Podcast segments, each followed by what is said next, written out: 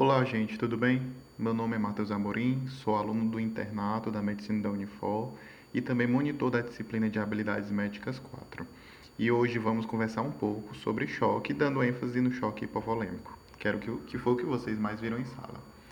Primeiramente, vamos conceituar é, o choque como uma síndrome onde há uma incapacidade do sistema circulatório de fornecer oxigênio aos tecidos, o que pode levar a disfunções multissistêmicas e à morte. Importante salientar que hipotensão não é igual a choque. Há algumas classificações de choque onde não há de fato a hipotensão. Então vamos é, diferenciar esses conceitos. Enfim, dando continuidade, quando um paciente ele inicia um quadro de choque, o seu organismo ele tenta compensar de algumas formas esse estado, principalmente através do aumento da contratilidade do miocárdio, aumento da frequência cardíaca, ativação do sistema renina-angiotensina-aldosterona, de forma a aumentar a oferta de oxigênio aos tecidos. Porém, quando isso não é o bastante, começa a ter um maior meta metabolismo anaeróbio com disfunção celular e morte. Os choques eles podem ser classificados de acordo com seu estado fisiológico, sendo compensado onde os mecanismos compensatórios conseguem manter a pressão arterial sistólica normal, enquanto que o descompensado há sinais de choque com hipotensão. O choque ele também pode ser classificado de acordo com seu débito cardíaco entre choque frio ou hipodinâmico ou choque quente ou hiperdinâmico. O hipodinâmico é aquele descrito como de baixo débito cardíaco, com resistência vascular periférica alta, com o paciente apresentando pele fria, pálida, pulso fino, enchimento capilar lento, sendo esse tipo de classificação presente nos choques hipovolêmicos, cardiogênicos e pode ter no séptico também. Já o hiperdinâmico ou choque quente é descrito como de alto débito cardíaco, temos uma resistência vascular mais baixa, com o paciente apresentando pele quente, avermelhada, perfusão periférica rápida.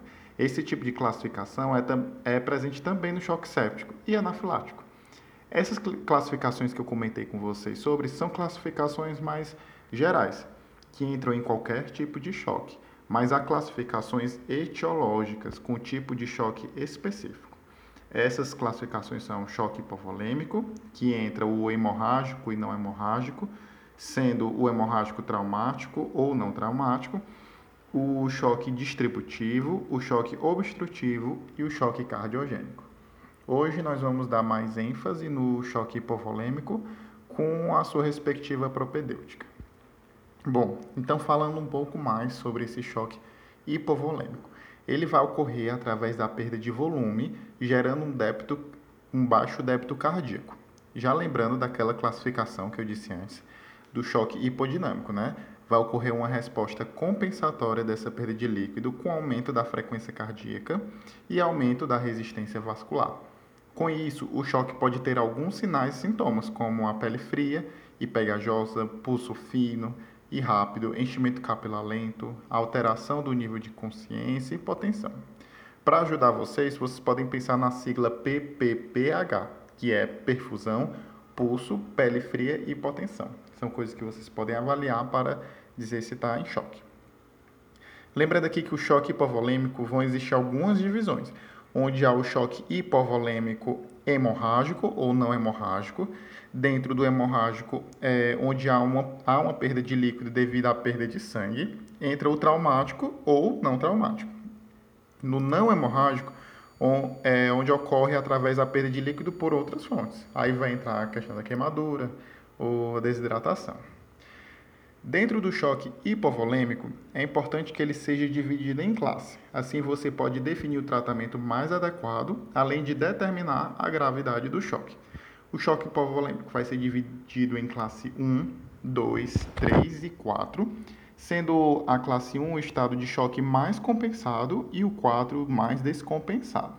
Vamos levar em consideração aqui alguns aspectos para a classificação do choque, que é o pulso, a pressão arterial, o tempo de enchimento capilar, o débito urinário, a pressão de pulso, a frequência respiratória, diurese e o estado geral de consciência. No choque é caracterizado como no choque de classe 1 é caracterizado como uma perda sanguínea de até 15% ou 750 ml, sendo aqui prevista a reposição volêmica por cristalóides como forma de tratamento. Já no classe 2 há uma perda de 15 a 30% do volume, que é cerca de 750 a 1.500 ml, sendo ainda indicado somente a reposição com cristalóide. Já os de classe 3 e os de classe 4, além dos cristalóides, nós temos que pensar na reposição com concentrado de hemácias.